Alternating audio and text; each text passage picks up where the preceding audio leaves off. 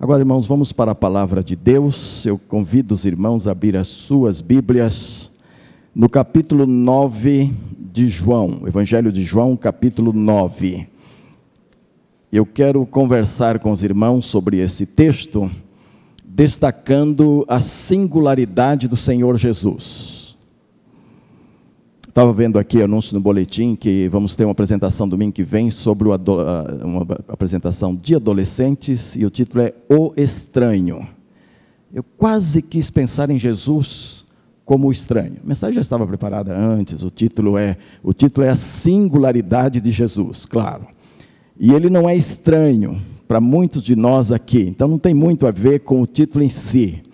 Mas se você ama Jesus Cristo, observa bem a sua vida, lê os quatro evangelhos várias vezes, você vai perceber que em alguns momentos da vida de Jesus ele era tão estranho, viu? Tão diferente, que a gente fica, mas que homem é esse? E aliás, essa expressão surgiu muito, né? mas que homem é esse? Que faz assim, que faz isso e tal. Observe nesse texto não, não especificamente a estranheza de Jesus, mas a singularidade de Jesus, que é o que eu quero destacar nesta manhã aqui. Ao passar, estou em João, Evangelho de João, capítulo 9, texto inteiro. Ao passar, Jesus viu um cego de nascença. Seus discípulos lhe perguntaram: Mestre, quem pecou, este homem ou seus pais, para que ele nascesse cego? Disse Jesus: Nem ele, nem ele, nem seus pais pecaram mas isto aconteceu para que a obra de Deus se manifestasse na vida dele. Enquanto é dia, precisamos realizar a obra daquele que me enviou. A noite se aproxima quando ninguém pode trabalhar. Enquanto estou no mundo, sou a luz do mundo. E tendo dito isto, cuspiu no chão, misturou terra com saliva e aplicou-a aos olhos do homem. Então lhe disse: Vá lavar-se no tanque de Siloé que significa enviado. O homem foi, lavou-se e voltou vendo. Seus vizinhos, os que anteriormente o tinham visto mendigando, perguntaram: Não é este o mesmo homem que costumava ficar sentado mendigando? Alguns afirmavam que era ele, outros diziam: Não, apenas se parece com ele. Mas ele próprio insistia: Sou eu mesmo. Então, como foram abertos seus olhos, interrogaram-no eles. Ele respondeu: O homem chamado Jesus misturou terra com saliva, colocou-a nos meus olhos e me disse que fosse lavar-me em Siloé. Fui, lavei-me e agora vejo. Eles lhe perguntaram: Onde está este homem? Não sei, disse ele. Levaram aos fariseus o homem que fora cego. Era sábado, o dia em que Jesus havia misturado terra com saliva e aberto os olhos daquele homem.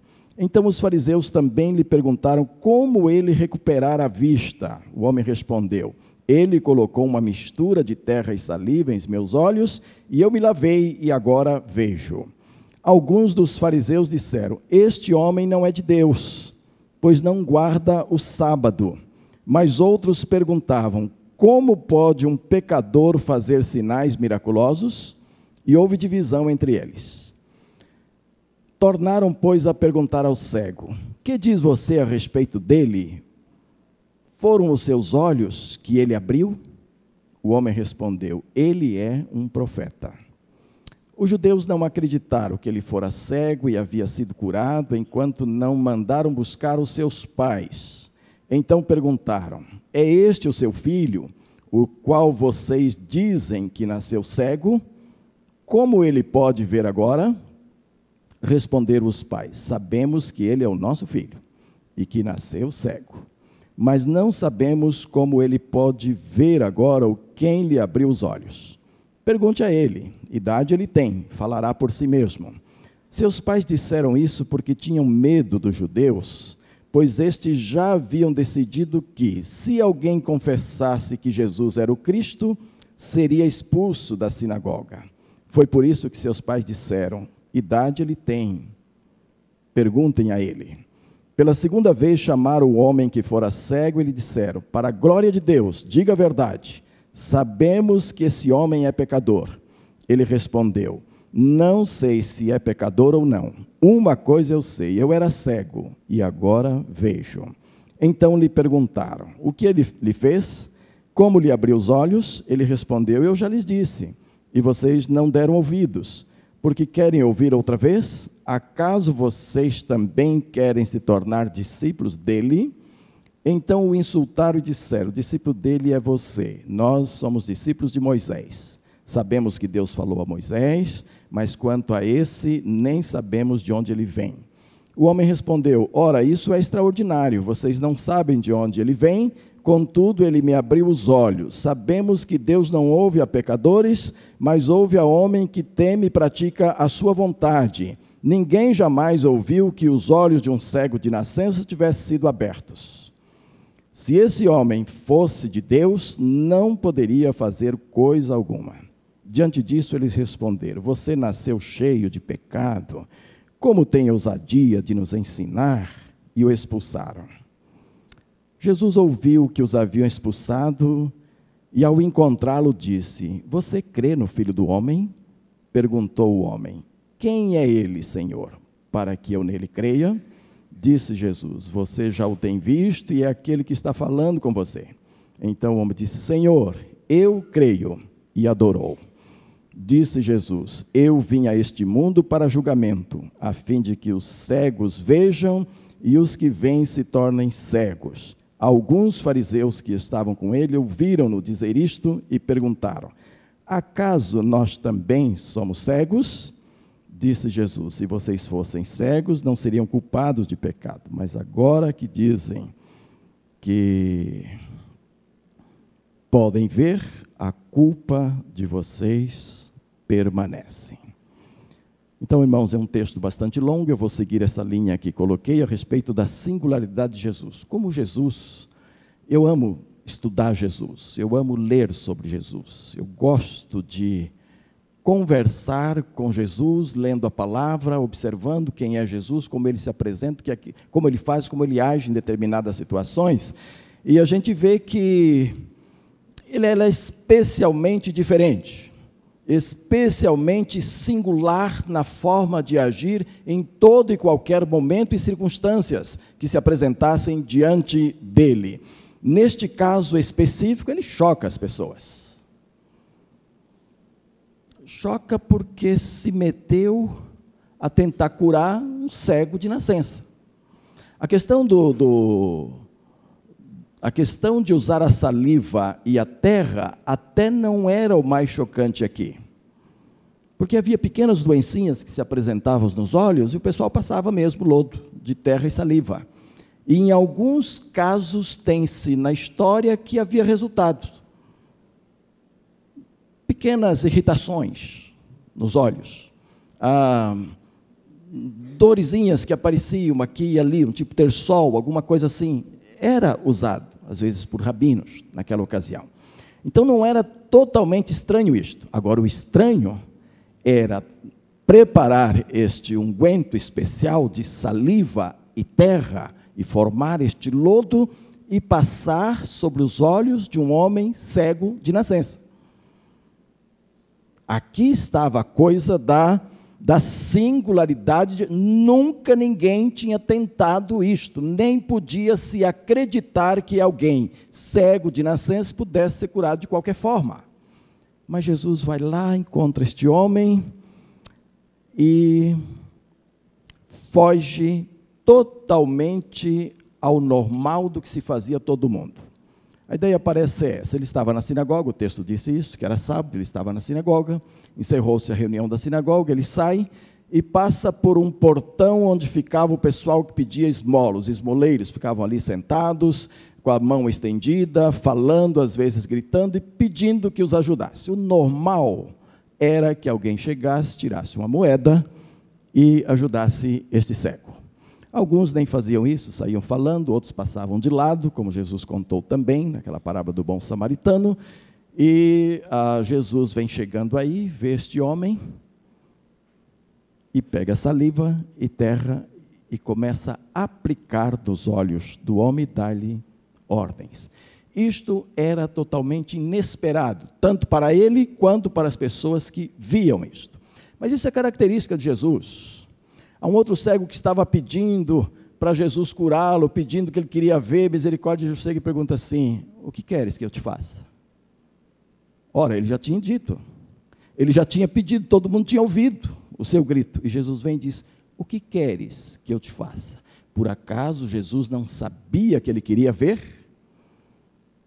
E a resposta era lógica, era clara: Senhor, que eu veja. Era isso que ele estava pedindo.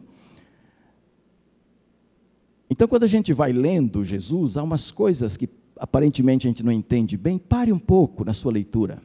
Pergunte um pouco a si mesmo e à palavra o que é que Jesus pretendia com isso, porque em cada caso havia um objetivo específico. Jesus não perdeu um minuto na vida, nenhum sequer. E a gente tem que ler a palavra e aprendendo buscar aquilo que Jesus está fazendo. Olha, levaram Marcos 2, trouxeram um paralítico, não tinha como entrar, abrir o telhado, deixar descer o paralítico lá. Um homem que não podia andar, ajudado por quatro outros. Quando esses homens colocaram o paralítico lá, eles não tinham a mínima ideia de como Jesus ia agir. O que se esperava é que talvez Jesus colocasse a mão sobre esse enfermo, Talvez chamasse alguns discípulos, os três mais próximos, para colocar as suas mãos ali também. Talvez ungisse com óleo este homem. Talvez fizesse um interrogatório a respeito. Jesus fez. Filho, perdoados são os teus pecados. Ora,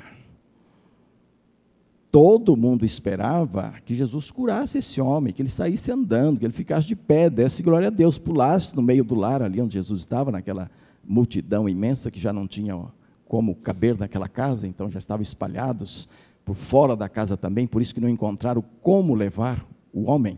Jesus surpreende a todos. O povo esperava que Jesus anunciasse a cura deste homem. Cura física, era um aleijado, ele foi levado lá para isso. Os quatro amigos esperavam isto, lutaram muito, enfrentaram todo tipo de dificuldades para colocar o homem lá. Abriram a casa por cima e usaram cordas e desceram a maca e disseram a Jesus: Aí está o homem, cura-o. E Jesus diz: Perdoados são os teus pecados. Era subjetivo, não podia se ver perdão de pecados. Ninguém podia comprovar isso, ninguém podia. Ah, observar algo concreto na vida deste homem. Mas a cura, sim. Todos conhecem a história e sabem que a cura veio depois que Jesus alcançou alguns objetivos junto a fariseus e judeus hipócritas que estavam ali, começaram a julgá-lo. Então eles para que saibam que o Filho do Homem tem na terra poder para perdoar os pecados que era o que Jesus mais queria na vida deste homem, eu te digo: levanta, toma o teu leite, ele levantou e saiu à vista de todo mundo. Jesus é assim. Eu quero ver nesse texto a singularidade de Jesus, primeiro aqui na resposta. Eles perguntaram, os discípulos: Senhor, você vai agir com este homem, vai ajudar este homem? Quem é que pecou? Ele ou seus pais, para que nascesse cego? E Jesus é todo singular na sua resposta havia o conceito de que sempre que alguém, sempre que uma pessoa trouxesse em, em, si uma enfermidade muito notável, uma enfermidade que chamasse atenção, uma enfermidade que a prejudicasse completamente, do tipo aleijão ou, ou cegueira, coisas que todo mundo podia ver e que impossibilitasse a pessoa de ser tida como uma pessoa normal, de, de seguir o seu curso de vida normal, de trabalhar normalmente, o que os judeus e os rabinos haviam ensinado é que isto era diretamente fruto de pecado. Então, alguém tinha que ter pecado. E então a pergunta já foi muito clara: deixaram Jesus meio sem opção. Senhor, quem pecou? Ele ou seus pais? Porque essas eram as duas opções dadas pelos rabinos. Criam eles que a criança podia pecar, inclusive no ventre materno. E então a pergunta era: ele pecou antes de nascer, porque nasceu cego? A ideia bíblica de pecar no ventre materno vem da luta de, de Jacó e Esaú no ventre da mãe. A Bíblia nunca diz que ali houve pecado. A Bíblia diz que houve uma luta para nascer primeiro e Jacó saiu primeiro, né? levou vantagem, continuou levando vantagem. Até que as coisas mudaram, os irmãos conhecem a história. Mas os rabinos começaram a interpretar essa questão e começaram a entender e a ensinar que esta luta era uma rivalidade pecaminosa, já a expressão de raiva, de ódio, de algumas coisas que mais tarde ficaram muito evidentes na vida daqueles irmãos. E então disseram: um feto pode pecar no ventre da mamãe. Então quem pecou? Ele pecou. Se ele não pecou, pecaram os seus pais. E a ideia vem daquela visitação de Deus, a iniquidade dos pais, até a terceira e a quarta geração, colocada lá ah, no Pentateuco. E Jesus estava diante dessa questão: ou ele pecou, ou seus pais pecaram. E Jesus é, vai muito além deles é preciso a gente analisar hoje, com a clareza que nós temos, com o Novo Testamento diante de nós, com a palavra todinha escrita, preparada, é preciso que analisemos bem Jesus, para não fazermos perguntas que mostrem totalmente a nossa ignorância a respeito dos ensinos da palavra de Deus, já que nós a temos, já que podemos estudá-la. Eu não estou dizendo que o crente não pode ser apanhado em algo que ele nunca conheceu e buscar o conhecimento de Deus. Mas a palavra está aqui para a gente estudar. Hoje nós temos comentários de tudo quanto é tipo, até na internet você encontra um monte de coisa que você tem que saber usar, porque tem muito lixo lá também, mas tem coisa boa, tem coisa que ajuda também.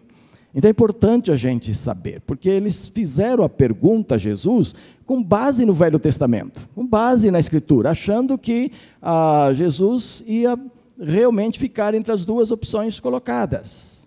Mas eles estavam de um homem, diante de um homem singular, eles estavam diante do Filho de Deus, estavam diante de um homem que veio para cumprir uma missão, a missão messiânica. Isso trazia consigo uma porção de coisas novas que os seus discípulos, a partir deles, precisariam entender. E até muitos judeus acabaram entendendo também, e até fariseus. Então Jesus nem ele pecou, nem seus pais.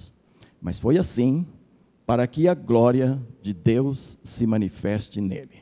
Meus amados, isso não significa que nenhum pecado é resultado de pecados passados, inclusive de nossa vida. Não significa. Jesus não está ensinando que todo tipo de pecado não é consequência, eh, todo tipo de doença não é consequência de algum pecado na família, em você mesmo e tudo isso. Claro que sim há, pecado, há, há doenças que são transmissíveis e elas são frutos específicos de pecados, e ao se transmiti-la, há uma consequência direta do pecado, espelhada ali.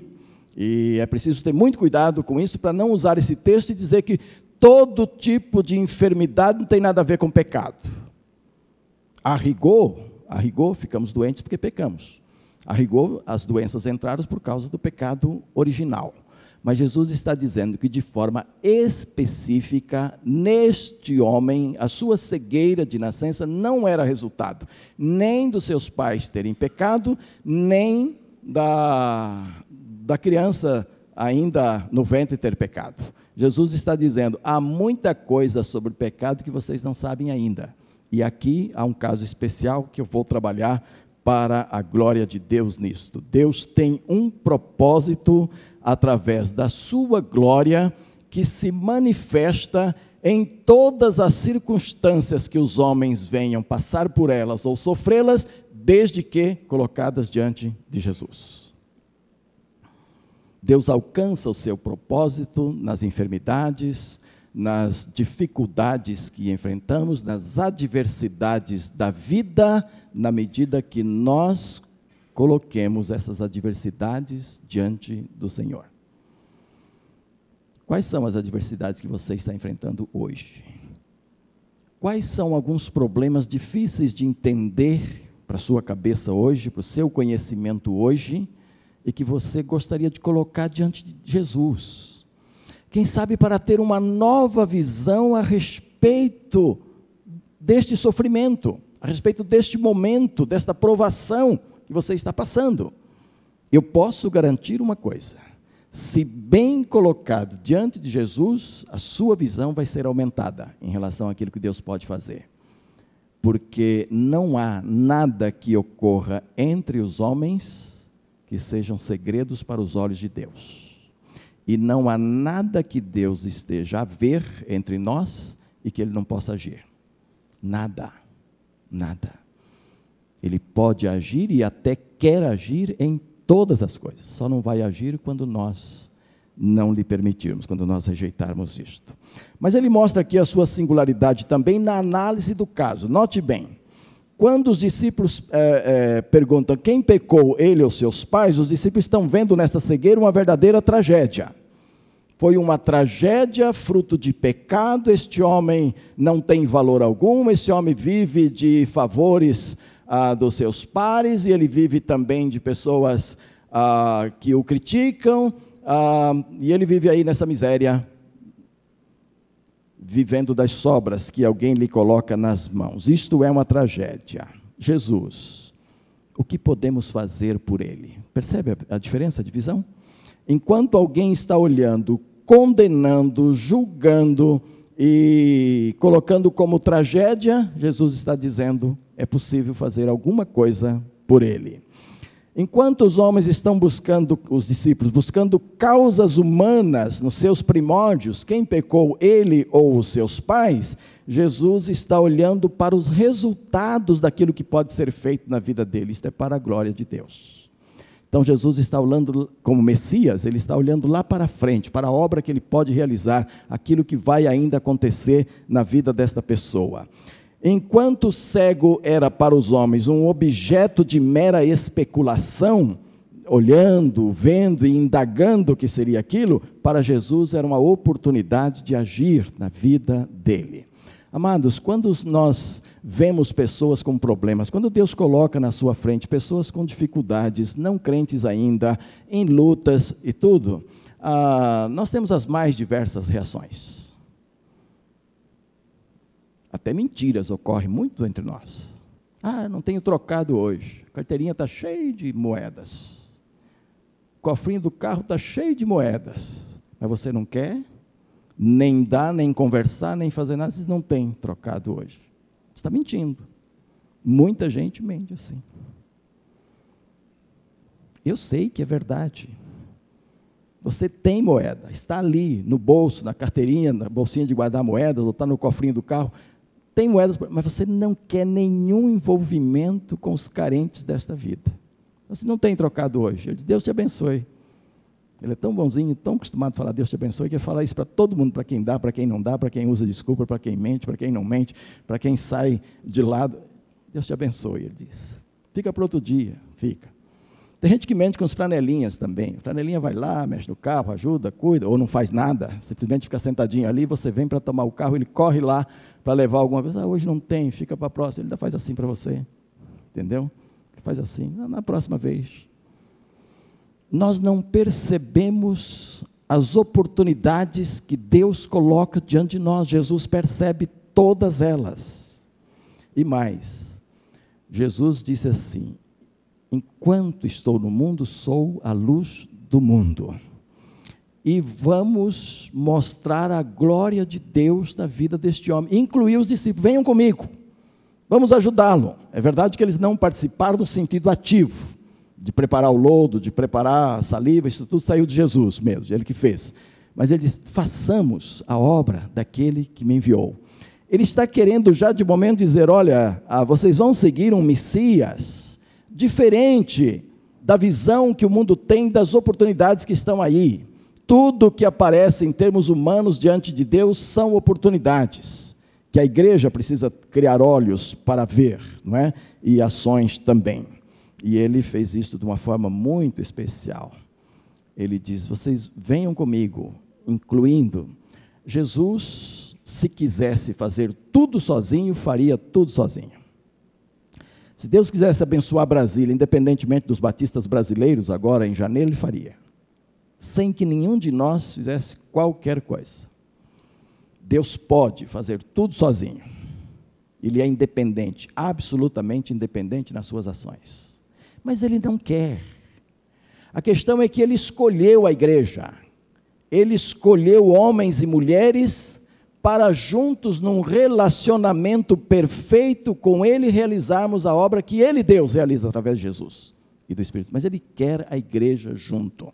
Então, irmãos, a igreja precisa ter olhos para ver, olhos abertos, para ver de perto o que Deus quer que ela faça. Porque há uma missão que Jesus iniciou e que delegou à igreja. E esta missão está junto aos homens, todos os homens.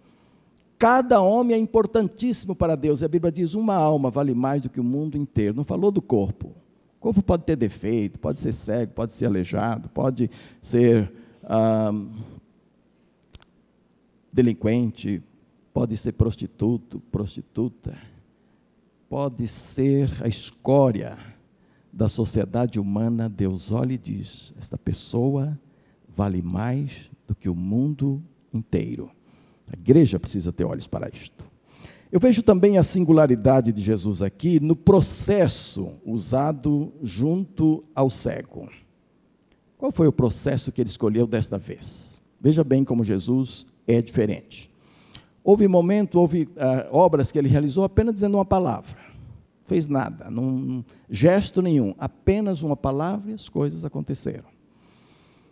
Há outros casos em que ele agiu, fez alguma coisa, é, é, tocou na pessoa, mandou fazer alguma coisa. Neste caso, Jesus chega, tira saliva da sua língua, tira pó do chão coloca nos olhos do cego e dá-lhe uma ordem. Esse foi o processo usado. O que, que esse processo tem a ensinar para nós, para quem havia se apresentado como a luz do mundo? Para quem concluiu esse capítulo dizendo, este, este movimento todo ali, dizendo que ele veio para abrir os olhos aos cegos.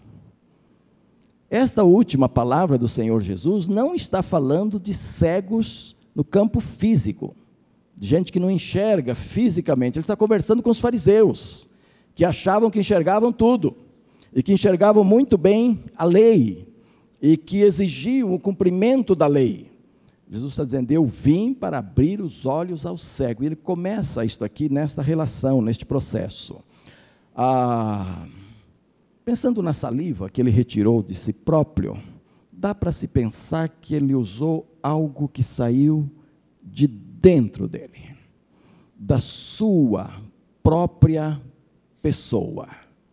Talvez dizendo para aquele cego e para os fariseus e para os discípulos e para nós todos, que não se inicie uma relação verdadeira com Deus, uma relação de filho e pai, uma relação profunda com Deus, a não ser que tomemos posse de Jesus, dele próprio, daquilo que ele é, daquilo que está dentro dele, da essência do próprio Deus que está dentro de Jesus. Daí a saliva que saía dentro dele. Eu não sei, mas do jeito que as coisas estão hoje, em termos evangélicos, eu não vi ainda, mas deve surgir já já o culto da saliva. Não vai ser aqui, com certeza. Nem do lodo, também não vai ser aqui. Mas daqui a pouco vai se imaginar salivas de homens santos aí, fazendo milagres, fazendo não sei o que e tal, e um monte de coisa do jeito que nós estamos, com tanta rosa, com tanto sal, com tanta coisa assim, para abençoar as pessoas. A igreja Cuspe de Cristo tem, eu já vi. Agora não sei se ficam fazendo cuspe lá e agindo. Daqui a pouco vai ter curas nesse sentido, anúncios nesse sentido e tal. Porque falta aos homens olhos abertos por, por Jesus para verem o que de fato está implícito naquilo que fez. O que, está se, o que está se simbolizando aqui é que sem Jesus não há como ver o Pai, sem Jesus não há como se relacionar com Deus, sem Jesus não há como cumprir a missão messiânica de Jesus, que, que ficou para a igreja junto com ele cumprir até que ele volte buscar a igreja. Sem uma relação direta com ele, das coisas que saem dele. Quando diz, Eu vim para que tenham vida e a tenham em abundância, ali estava um símbolo naquela saliva. A vida está em Jesus e nós precisamos depender plenamente dele. Quanto à terra, talvez possamos pensar que há um significado de recriação. O homem veio do pó. Lembram disso? Nós somos constituídos do pó da terra. Jesus toma este pó, ajunta a sua vida representada ali na saliva e diz: Eu vou construir agora um novo olho na vida deste homem. Ele vai começar a enxergar. Então Jesus recomeça, levando o homem a uma nova criação diante de Deus. E não é isto mesmo que a Bíblia diz, que em Adão todos nós caímos. Mas no segundo Adão, Jesus Cristo, todos podem se levantar e se mover para Deus e chegar perto de Deus. Então, esse processo tem todo esse ensino e mais ainda, ele fez também o teste da obediência. Olha, eu já fiz a minha parte, agora faça a sua. Vai lavar-se no tanque de Siloé. Há umas coisas das diferenças de Jesus que são esquisitas. E são esquisitas. Ora, ele não tinha poder para dar a visão a este homem, independentemente da saliva, independentemente do lodo, poder na palavra, de trazer a visão de volta, tinha. Mas passou por este método e acho que algumas lições, como expus, ficaram aí, talvez haja outras que os irmãos podem procurar. Agora ele diz para o homem: agora você vai lá e se lave. Ora, há uma parte nossa que Deus não faz. Ele pode, ele nem precisa dela, se quisesse. Mas há uma parte em nós que é muito importante. Não há crente verdadeiro em Jesus que é, com indisposição para obedecê-lo. Essas coisas não combinam.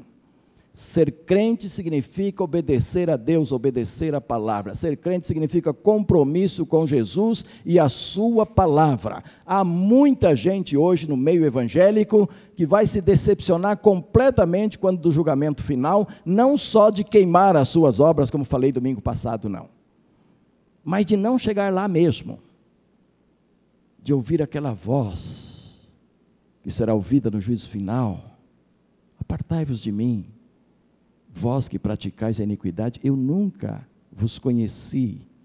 A ideia que a gente tem dessa gente é pessoal lá do mundo, pessoal que não tem nada a ver com a igreja, pessoal que nunca sentou-se num banco de igreja. Não é isso, não.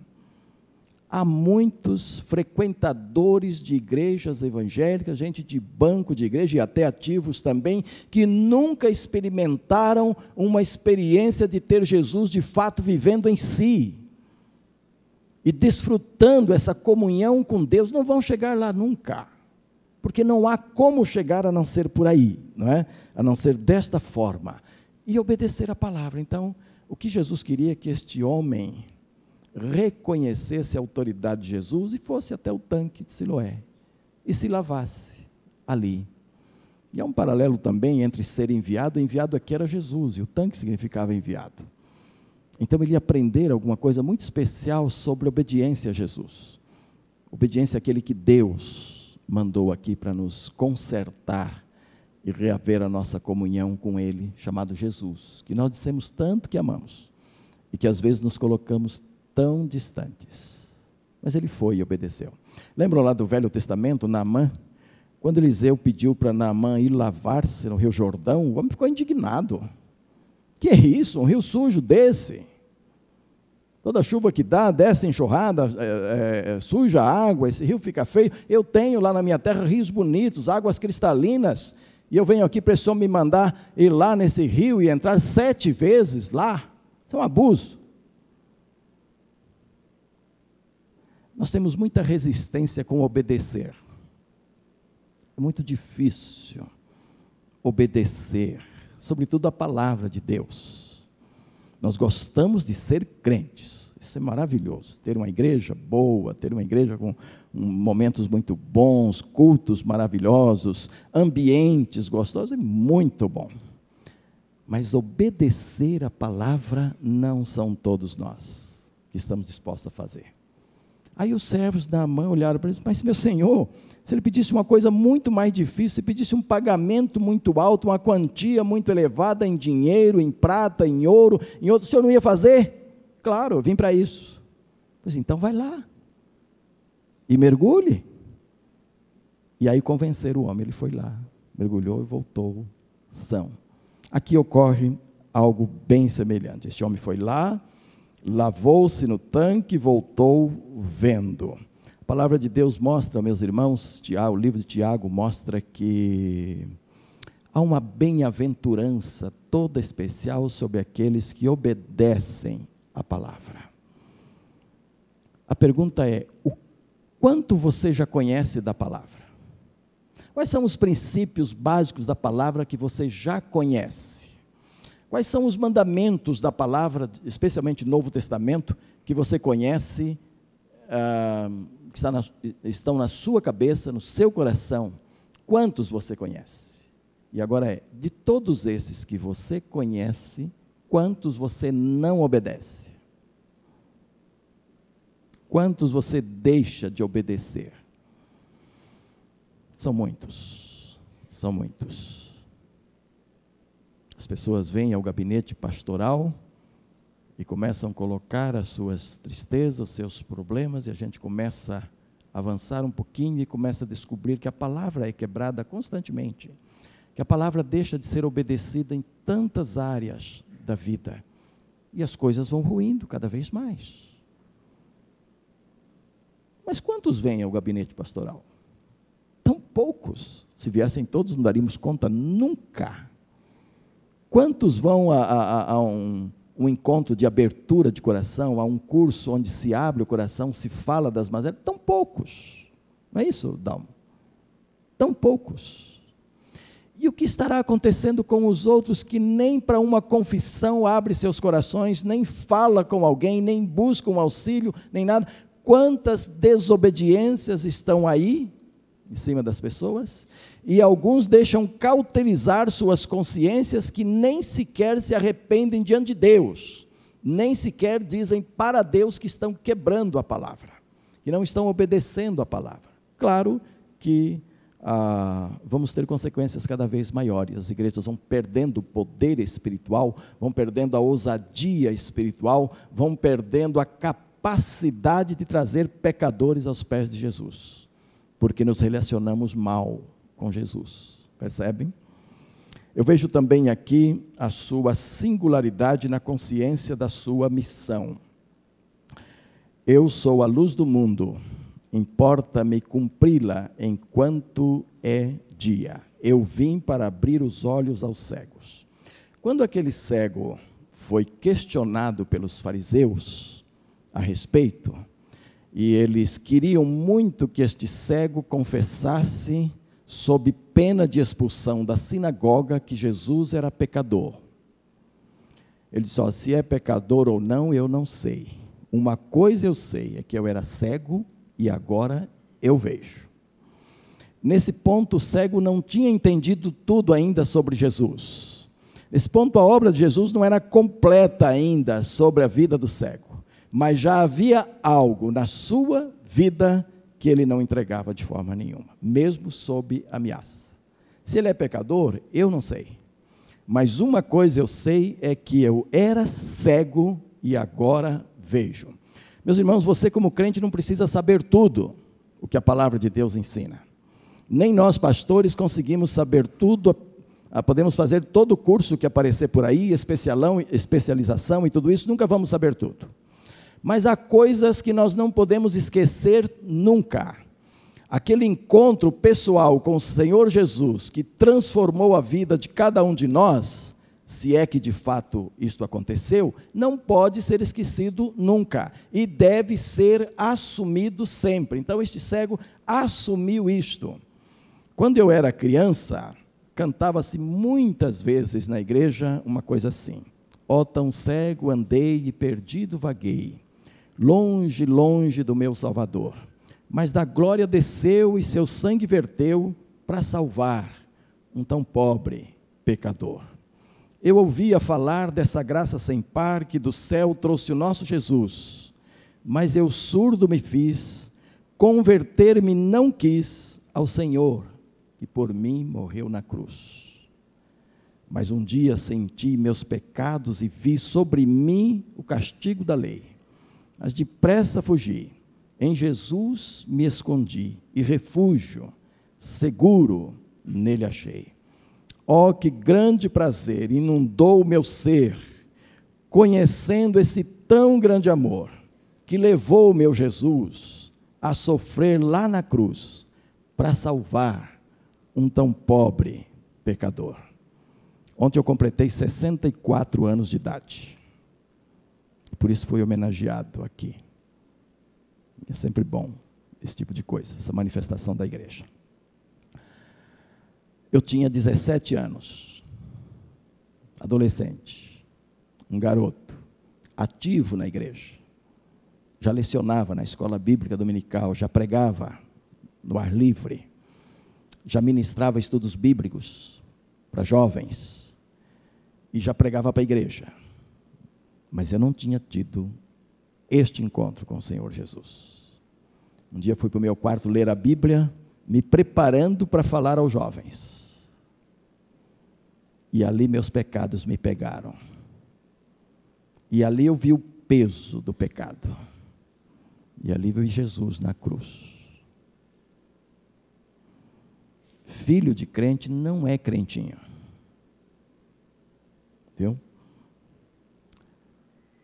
O filho de crente tem privilégios que outros filhos não têm. Por nascer na luz, nascer dentro da igreja, estar na igreja desde cedo, aprender a orar desde cedo, ter culto doméstico, aprender a palavra. Mas é preciso que haja um momento em que ele tenha o seu encontro pessoal com Jesus, quando ele deixa de ser cego para as coisas de Deus e seus olhos são abertos. Como é que é o coro, Edson? Foi na cruz onde um dia eu vi meu pecado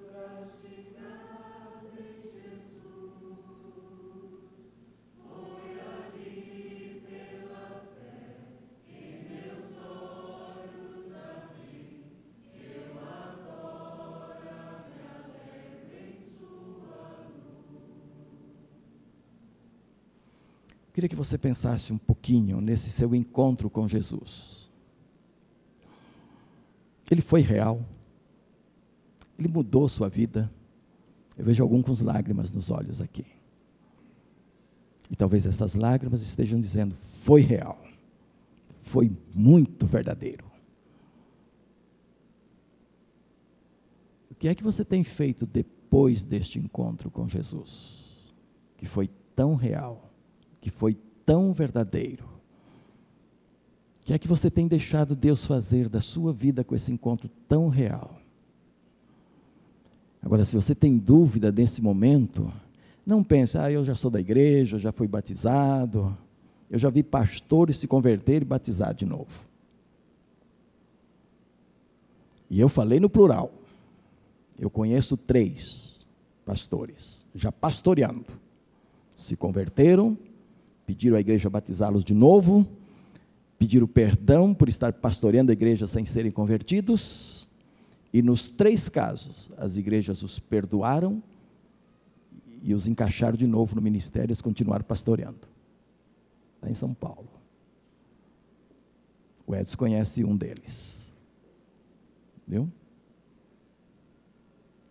Estar na igreja não é garantia de que temos Jesus de que conhecemos Jesus, de que este não é uma realidade para a nossa vida, viu?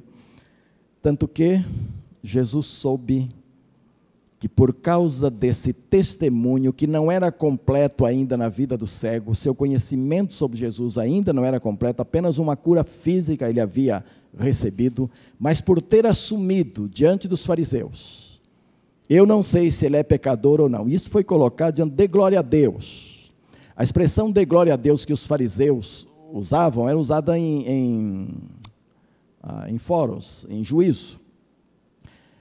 Correspondia a Deus é testemunha.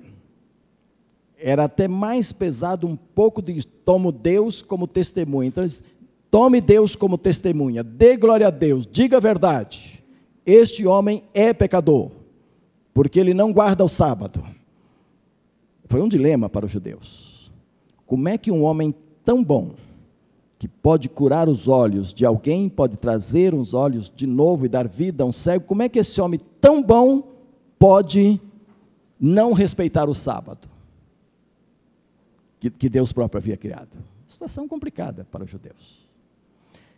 E eles então tinham acertado que quem dissesse que Jesus era o Messias seria expulso da sinagoga. Ser expulso da sinagoga para o judeu é como ser amaldiçoado.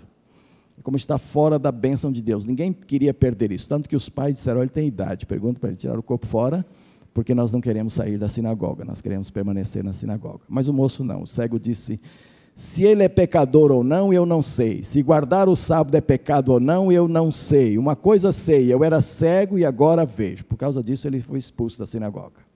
E Jesus soube. Jesus sabe tudo que acontece com seus filhos. Ah, quando você passa por um momento difícil, tem gente que pergunta assim: Mas Deus não está vendo, não? Você já fez essa pergunta? Outros procuram alguém mais experimentado. Será que Deus está vendo? Será que Deus está atento? a isso tudo. Aí eu quero recomendar um outro livro a essa altura da pregação. Nesta semana li este aqui, A Cabana. Isto aqui, para quem tem tempo, é sentar, ler do começo ao fim, sem parar. Não foi o meu caso, eu acho que eu sentei umas quatro vezes para lê-lo inteiro. Mas é tremendo, é uma ficção.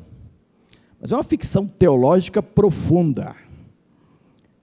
Aqui você aprende como Deus se relaciona entre Ele, Trindade, Pai, Filho e Espírito Santo, e como Ele gostaria de se relacionar com seus filhos, Igreja. Eu recomendo, viu? Ganhei da Neuci e do Bruno. Isso foi uma coisa muito interessante. Eu atendi um irmão aqui da igreja recentemente, e eles, pastor, o senhor já leu a cabana? Faz uns 15, faz uns 20 dias que atendi essa pessoa. O senhor já leu a cabana? Não, não leio, não conheço. Leia. Eu recomendo, leia este livro. É muito legal para a maneira como Deus trata as coisas. E antes de comprar, vem a Neuci e Bruno e me entrega de presente o livro. Então tem que ler rápido, porque se um irmão pediu para ler e o outro me dá de presente, então tem que ler rápido, não é? E peguei e fui ler nesta semana, ganhei domingo passado e já o li. E tem uma coisa aqui muito interessante. Jesus soube do que aconteceu ao cego, foi ao encontro dele para estabelecer, além da cura física, um relacionamento permanente entre o ex-cego e ele, Jesus. E é isto que Deus quer em tudo que ele fizer na sua vida como crente, na sua igreja, no meio do seu povo, o que Deus quer chama-se relacionamento. Ele precisa se relacionar conosco não por causa dele. Ele precisa por causa de nós, porque ele é totalmente independente. Ele é feliz independente do relacionamento conosco, mas nós não somos felizes independente do nosso relacionamento com ele. E no seu amor, na sua graça, ele quer se relacionar com cada um de nós. Então procurou o cego e disse: "Você crê no Filho do homem?" E como a obra não era completa ainda, mas quem é ele para que eu creia? Lembra que antes ele não sabia quem era, não sabia onde estava? Também? Mas quem é ele. Ah, você já viu. Ele já trabalhou com você. E é este que fala contigo. E aí o cego chama-o de Senhor e adora. Ao chamá-lo de Senhor, e ao iniciar o processo de adoração a Jesus, o cego está iniciando o seu processo de relacionamento com Deus, que é o que estava faltando, e era o que Jesus queria que ele aprendesse não somente ser grato e enfrentar os fariseus pela visão nova que recebeu, por agora estar vendo, e então poder assumir que ele agora via que ele não ia dizer que Jesus era pecador ou não, mas Jesus queria mais do que isso. Jesus queria um relacionamento com este ex-cego que começava pela adoração. E aqui fica um ensino bíblico de profundo, eh, eh, de profundo valor para todo crente no Senhor Jesus Cristo. Crer implica em adorar. Há muita gente que diz que crê, mas não adora, não sabe adorar, só sabe cantar na igreja. Cantar na igreja não é sempre adorar. Pode ser, deve ser mas nem sempre é. Tem gente que canta pecando, até na forma de cantar, pecam diante de Deus.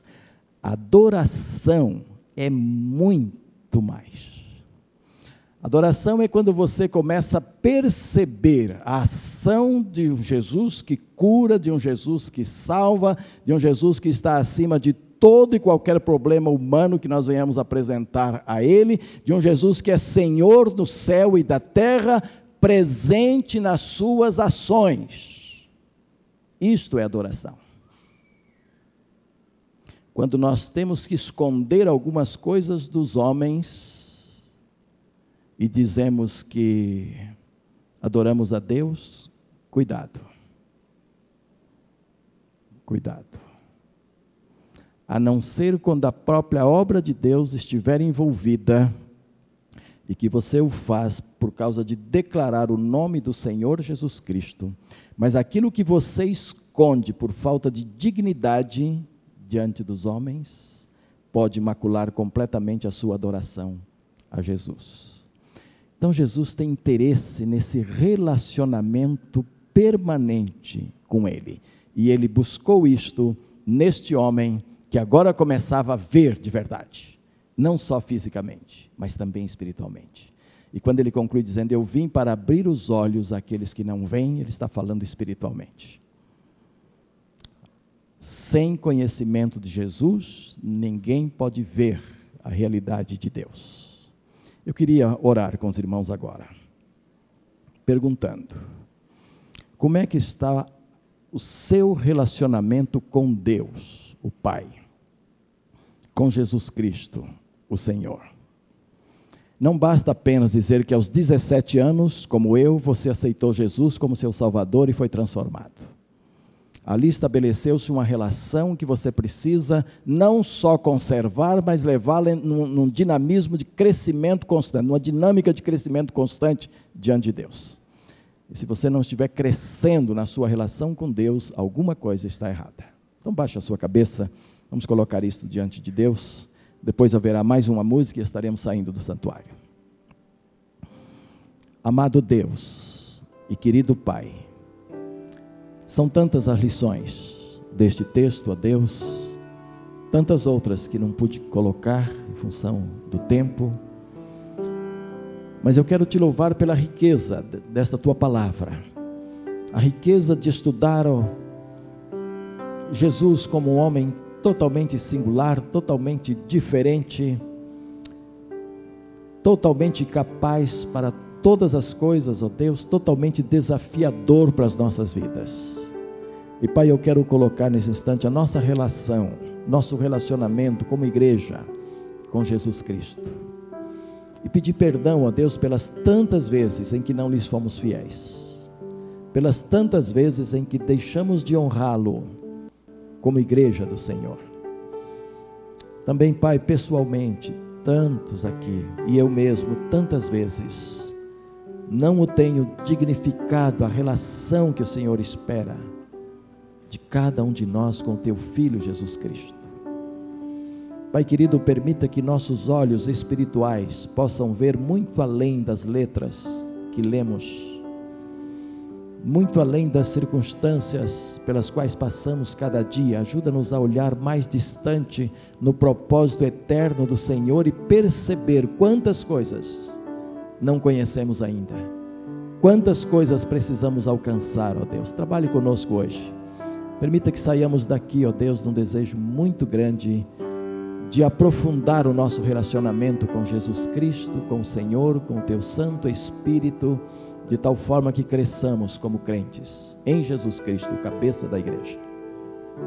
Perdoa, Senhor, pelas muitas vezes que deixamos de te honrar e reconduza-nos à comunhão perfeita de Jesus Cristo.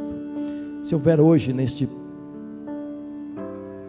neste plenário aqui, ó Deus, nesta igreja aqui presente, pessoas que estão amarradas ao pecado, a vícios, consciência pesada, ó Deus, diante do Senhor, falta de paz no coração, peso grande na alma. Pai querido, venha ao encontro desta pessoa querida e amada, ajudando-a perceber a realidade espiritual, voltar atrás, arrepender-se, reconstituir a sua vida espiritual diante do Senhor, Pai. Eu peço na certeza que o Senhor está querendo fazer isso com muitos de nós aqui. Então, Pai, haja nessas vidas, para a honra e glória do Teu nome. Ao sairmos daqui, Senhor, que a Tua paz guarde os nossos corações, tenhamos um domingo rico em todos os aspectos, de nossas vidas. E que o nome do Senhor Jesus seja honrado e engrandecido neste domingo, em tudo aquilo que vamos realizar ainda, que a tua graça sobre nós esteja. Culto da noite, ó Deus, que vamos enfatizar missões, cujo missionário já está conosco, ó Deus, que seja um culto de relevância para a vida desta igreja, para a vida de todos que aqui estiverem. Nós assim oramos em nome de Jesus. Amém e amém.